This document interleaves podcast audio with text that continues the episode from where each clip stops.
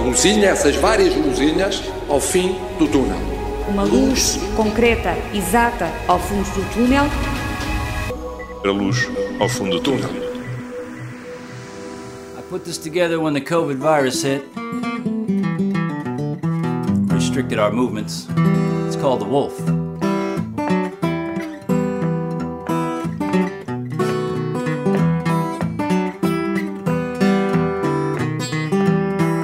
It's you and me sitting here alone while the wolf is just outside.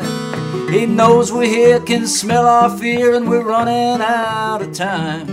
Bob Stump é um compositor norte-americano que, em março, quando começou a pandemia, fez uma canção sobre este perigoso vírus. A canção chama-se Wolf. Esta semana, Bob decidiu mostrar esta canção ao mundo.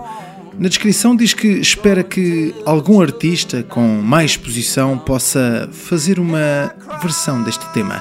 Para já, o vídeo tem apenas umas dezenas de visualizações, mas podemos dizer que já chegou a Portugal.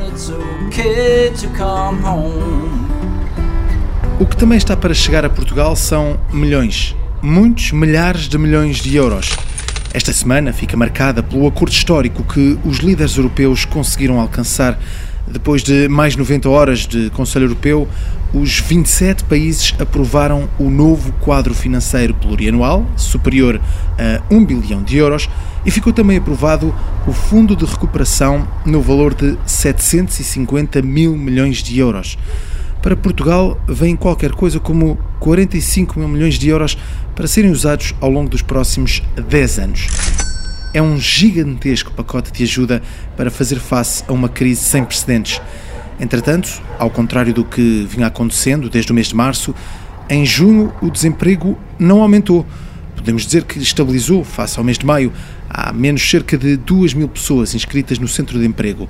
Ao todo, são agora 406 mil pessoas em situação de desemprego, mais 36% do que em igual período no ano passado. São dados do IFP. A região do Algarve continua a ser a mais afetada pelo desemprego, principalmente devido à falta de turistas internacionais. Esta semana, a Irlanda decidiu manter Portugal fora da lista de rotas turísticas. Londres vai reavaliar a situação no próximo dia 27. Em Portugal, a situação epidémica parece estar a melhorar. Olhando para os últimos cinco dias, o número médio de novos casos por dia é de 215.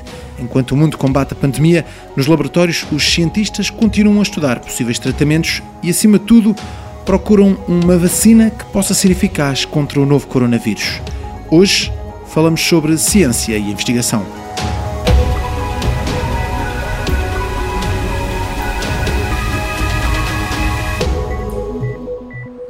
Eu trabalho, como sabem, em vacinas há muitos anos e sei quão difícil é fazer uma vacina, porque uma vacina tem que ser segura, tem que fazer efeito, ser efetiva, senão não vale a pena. Eh, e tem que ter qualidade os seus componentes. E depois, mesmo de passar estas fases todas e estes testes, nós não nos podemos esquecer que as empresas vão ter que entrar em modo de produção e que essa produção também tem que ter elevadíssimos padrões de qualidade. Quem me dera a mim chegar ao inverno e ter já uma vacina produzida, descoberta, testada, segura, eficaz, de qualidade e com uma capacidade de produção para os milhões e milhões e milhões de seres humanos que nós somos. Mas não creio, não acredito que vá ser assim. As palavras são de Graça Freitas, diretora-geral de saúde. Os cientistas estão numa corrida contra o tempo para encontrar uma vacina que seja eficaz contra a Covid-19.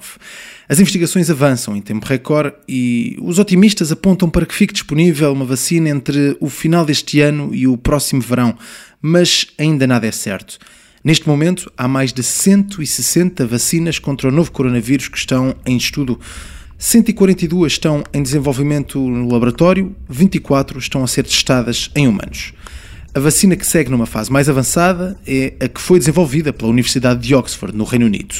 Apesar de ainda ser cedo para se conhecer a real eficácia desta vacina, os primeiros resultados indicam que parece segura, que desencadeia uma resposta imune e que produz anticorpos que podem combater o vírus são resultados referentes aos testes que foram feitos no Reino Unido. Mas, neste momento, a vacina da Universidade de Oxford está também a ser testada no Brasil, numa parceria com a Universidade Federal de São Paulo.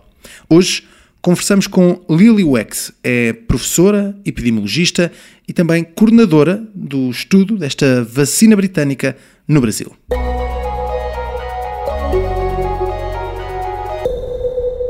Bom dia. Miguel? Sim. Tudo bem? Tudo bem? Bom dia, professora. Então você está em São Paulo? Não, não, estou em Lisboa. Ah, você está em Lisboa? Sim. Hum. Professor, e acredito que nestes dias esteja cheia de trabalho. Meu Deus! Professora, vamos olhar um bocadinho para esta investigação. No mês de maio recebeu o convite da Universidade de Oxford para coordenar uma nova fase de estudos sobre a vacina contra o novo coronavírus. Sabe por que razão foi escolhido o Brasil para desenvolver este estudo? Então, eu, todo mundo pergunta por que o Brasil. Bom, o Brasil foi escolhido porque a fase 3, os estudos de fase 3, eles têm como objetivo primário avaliar a eficácia da vacina. Isto é, se a vacina vai funcionar ou não. Então, para fazer um estudo de eficácia, esse estudo tem que ocorrer num país onde esteja circulando muito o SARS-CoV-2. Que é o caso do Brasil. Que é o caso do Brasil. Estamos numa curva ascendente desde maio começou. Nós estamos assim em, com uma infecção muito importante, né, aqui no Brasil. Então, se o Brasil tem uma circulação de vírus bem estabelecida. Além do fato do Brasil ser um país que tem uma tradição na vacinação reconhecida, produtores de vacinas, centros de pesquisa, então, aliado o que o Brasil já tem em matéria de imunização com a circulação, isto fez escolher então o Brasil para a condução de estudos de fase 3. Hum, compreendo. E quem é que pode participar neste estudo no Brasil? Como é que foram selecionadas as pessoas? Uh, sei que são em três cidades, São Paulo, Rio de Janeiro e, e Bahia, uh, mas como é que escolheram as pessoas para participar neste estudo? É, então, São Paulo foi escolhido porque é a cidade onde a circulação é mais intensa, né? Então, como critérios de inclusão, como é que a gente vai avaliar? Aqui no Brasil, o estudo braço brasileiro, nós estamos incluindo adultos entre 18 a 55 anos de idade. Que adultos? Os profissionais de saúde e os adultos com alto risco de infecção por coronavírus, com alta exposição. Eu explico melhor. Então, você tem todos os profissionais de saúde, enfermeiros, médicos, fisioterapeutas, todos que atendem o paciente. E além disso, o pessoal de apoio, uh, pessoal da limpeza, higienização, uh, segurança, a portaria, etc. E principalmente motorista, motorista de ambulância, por exemplo, eles têm um risco aumentado de exposição. Então, estes também podem ser incluídos no estudo. Hum, mas só estas pessoas é que estão a receber a vacina? Outras pessoas que trabalham noutras áreas eh, não estão a, a receber? Não, são só estas pessoas. Mas, por exemplo, uma pessoa que viva numa, numa zona de perigo de contágio ou com maior probabilidade de contágio, por exemplo, uma favela, essas pessoas não vão estar a receber a vacina, apenas estas pessoas que têm grande exposição, mas perto dos hospitais e por ligação com os hospitais? É, é isto mesmo. As pessoas que não sejam da área de saúde ou risco aumentado, elas não entram. Então, porque a gente precisa delimitar que população você quer avaliar. Né? Hum. Como é um estudo clínico com número limitado de participantes, nós temos que focar numa uh, população específica. No caso, são os profissionais da área de saúde. E nesta faixa etária, não estamos incluindo nem crianças, nem pessoas mais idosas. E, e como é que o, os voluntários, as pessoas que vão tomar esta vacina, vão ser vigiadas? Primeiro, eles têm que se inscrever. Eh, e o, o que nos chamou muita atenção são pessoas que querem realmente participar de um estudo clínico, eles querem auxiliar, ajudar no desenvolvimento de uma vacina. Isso é uma coisa que me chamou muita atenção. A outra coisa é, como é um estudo de eficácia para ver se a vacina funciona ou não, então todos aqueles que entrarem no estudo, eles vão ser randomizados, isto é, eles vão entrar num grupo, metade vai tomar vacina Covid, né? E a outra metade vai tomar uma outra vacina controle, que não é para proteção contra a Covid. E a pessoa que entra não sabe para que grupo ela vai ser alocada e qual vacina ela vai receber. Assim, nós temos dois grupos, um com vacina Covid, outro sem vacina Covid, e nós vamos acompanhar todos esses participantes durante um ano para ver se vão desenvolver a doença ou não. Qual grupo vai ter doença ou não. Hum, e é apenas uma vacina por pessoa? É, por enquanto é apenas uma vacina por pessoa. Por enquanto, aqui é dose única. Depois, com os resultados que saírem, mais se a gente mantém a dose única ou, ou não. Hum, e, e quando é que esperam ter esses primeiros resultados que permitam avaliar isso? O interessante é, há dois dias atrás, uh, saíram publicados uh, os primeiros resultados de estudo de fase 1 e 2 feito em Oxford. E esses estudos de fase 1 e 2, é por, por isso que todo mundo está muito animado, mostrou que a vacina é segura, né? Uh, foram vacinadas cerca de mil pessoas e a vacina se mostrou muito segura. E além disso, ela mostrou ser muito imunogênica, isto é, ela produz uma boa resposta imunológica, tanto formação de anticorpos como imunidade do tipo celular. E isso deixou muito animado. Uh, o que chamou a atenção nesses, prime nesses primeiros dados é que em um subgrupo pequeno de participantes se deu uma segunda dose. E a segunda dose mostrou uma resposta ainda melhor. Tu poderá indicar uh, estudos uh, para avaliar se há realmente benefício com duas Mas estes não, são, estes não são os resultados no Brasil, são os resultados uh, já feitos no Reino Unido. Quanto ao Brasil, quando é que esperam ter alguma espécie de resultado daquele, deste estudo que estão a fazer? No Brasil, nós começamos estudos há um mês atrás. Então, a gente ainda uh, está vacinando as pessoas. Então, nós não temos nenhum resultado ainda. Quantas pessoas é que já foram vacinadas? Aqui no Brasil, uh, cerca de mil pessoas. A nossa meta é vacinar 5 mil pessoas, distribuídos entre São Paulo, Rio de Janeiro e Salvador já me explicou as pessoas que, que vão ser uh, vacinadas ou que vão entrar neste estudo, mas depois como é que vão avaliar se as pessoas ficaram imunes ao vírus ou, ou não? Vão infectar essas pessoas ou esperar que sejam infectadas naturalmente? Naturalmente. Quando a gente fala estudo de fase 3, ele é um estudo que você vai vacinar as pessoas no ambiente deles. A gente não vai forçar nada. Né? A gente só vai dar a vacina e ver se protege este indivíduo uh, durante a pandemia. Uh, com os dados que já temos da vacina de, de Oxford, esses primeiros dados que já referia, é possível dizer se, se a vacina é protetora ou até mesmo se consegue impedir a, a transmissão do vírus? Não, com esses dados não dá para dizer isso.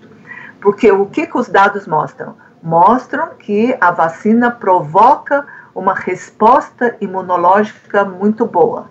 Ela produz anticorpos. O único dado que eu tenho é este. Esses anticorpos vão ser capazes de proteger contra a doença? Esta é outra fase do estudo que eu vou ver. Né? Então, o fato dela proteger, produzir anticorpo é um dado muito, muito positivo. Porque toda vacina começa assim, ela tem uma resposta imune. Né? Então, é a base para você continuar. Então, ter uma resposta imune boa, é, muito provavelmente ela vai proteger. Né? E durante quanto tempo é que consegue a vacina produzir esses anticorpos? Hum, então, o que, que o estudo mostrou? Que a produção de anticorpos é, ela se dá ao final de um mês, mais ou menos. Eu, de um mês, então, é, você tem títulos de anticorpos já bastante elevados. Quanto tempo isto vai durar, nós ainda não sabemos, porque são coisas novas. Ainda há, muita, há muito dado ainda sem resposta, claro, mas Olhando Muito. para tudo o que já se passou, estamos a falar de investigações praticamente todas em tempo recorde sobre esta vacina. É. As vacinas anteriores para outros vírus eh, demorariam muito mais tempo e esta parece estar a ultrapassar barreiras. Um, olhando para aquilo que já foi feito e aquilo que já sabemos e aquilo que está planeado para os próximos meses, quanto tempo diria que vamos precisar para conseguir ter uma vacina disponível? Uh, acha que o, o, prazo final deste ano, próximo verão, é um prazo possível? Então, essa é a pergunta que todo mundo faz. Né? Então, se eu for caminhar, caminhar no, normalmente, eu lhe digo que o estudo vai durar um ano. Né? Então, na verdade, assim, se eu for obedecer tudo, só no final, só ano que vem. Né? É, meados do ano que vem, talvez o segundo semestre. Mas nós estamos numa pandemia, né? nós temos urgência em, né, com esta vacina. Então, o que, que, é feito numa pandemia? Então, nós temos uh, os casos, né? 5 mil pessoas vacinadas, sendo acompanhadas, mas terão outros centros no mundo, totalizando 50 mil pessoas nesta fase de estudo. Né? Entre uh, Reino Unido, Brasil, África, Estados Unidos, né, nós teremos 50 mil pessoas sendo vacinadas para avaliação da eficácia, se a vacina protege ou não. Uh, com isto, se com o tempo a gente conseguir juntar dados, uh, fazer uma análise, se os dados forem positivos, pode-se ter uma licença para uso emergencial. Né?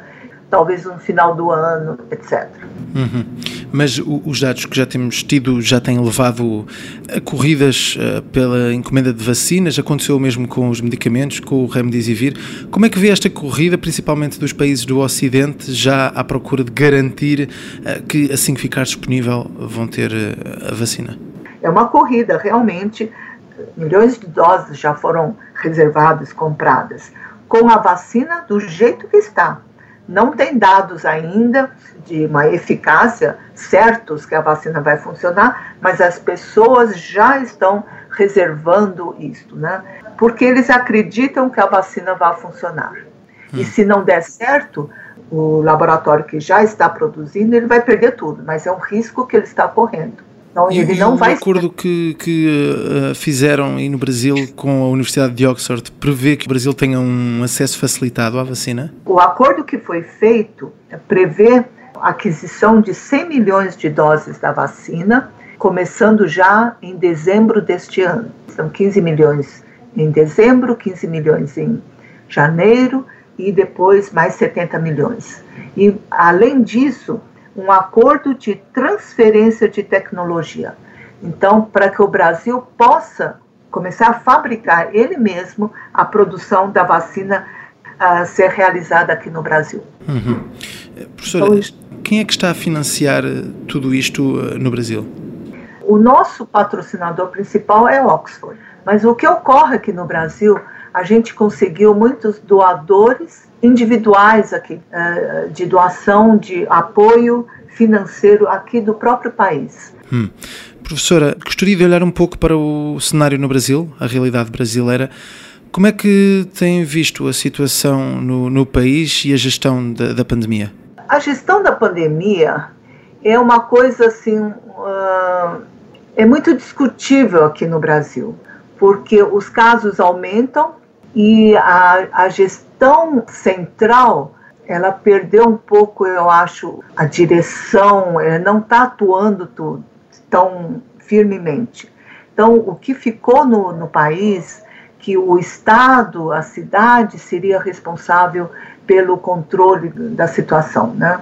Então, hoje nós temos cada Estado fazendo a, a, sua política de contenção de, de casos. Né? Então, alguns locais fecharam mais a circulação de pessoas com distanciamento social. Alguns locais fazem obrigatório o uso de máscaras e assim por diante. Então, um país continental, você tem locais onde a doença já estabilizou e locais onde a, a doença começa agora a se intensificar. Então, nós temos aqui é, muitas políticas regionais de controle da doença. E como é que vê a, a gestão a nível nacional, principalmente a nível de comunicação? A nível nacional não tem muita recomendação sobre isso. Existe uma controvérsia nesse sentido. Alguns achando que a gente não deveria uh, manter a restrição de circulação de pessoas ou fechar instituições, escolas, etc e outros defendendo a reabertura dos locais, do comércio, etc. Então, a, a nível nacional, a, o tema é polêmico, discute-se muito sobre isso. Né? Então, os estados têm tomado seu, seus próprios procedimentos em relação a isso.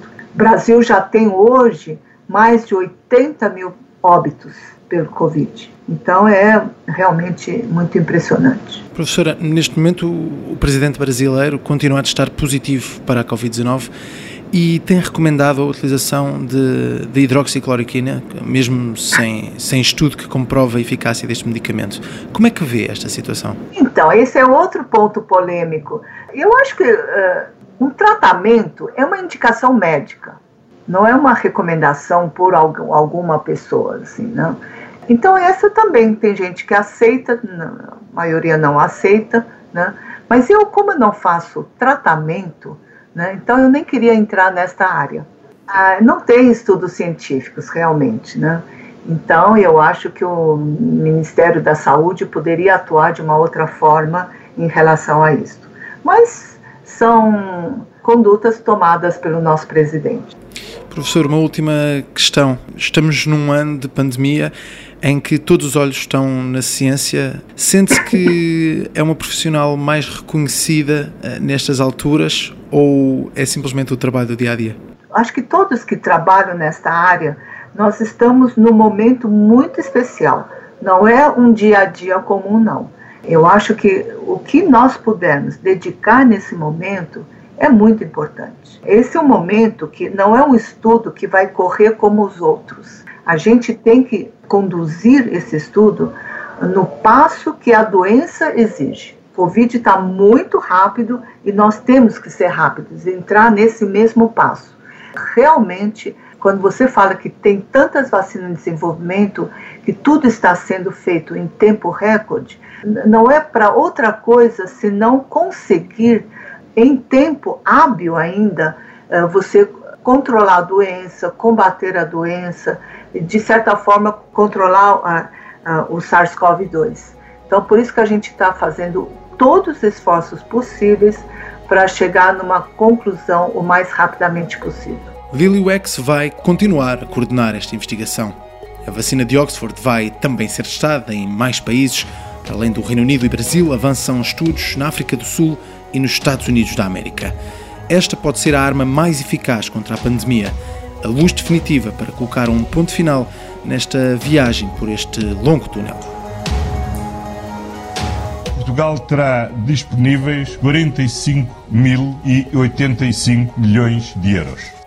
O Fundo de Recuperação não deve ser apenas um estímulo económico imediato. Deve investir nas fundações do país que queremos ser no final da década.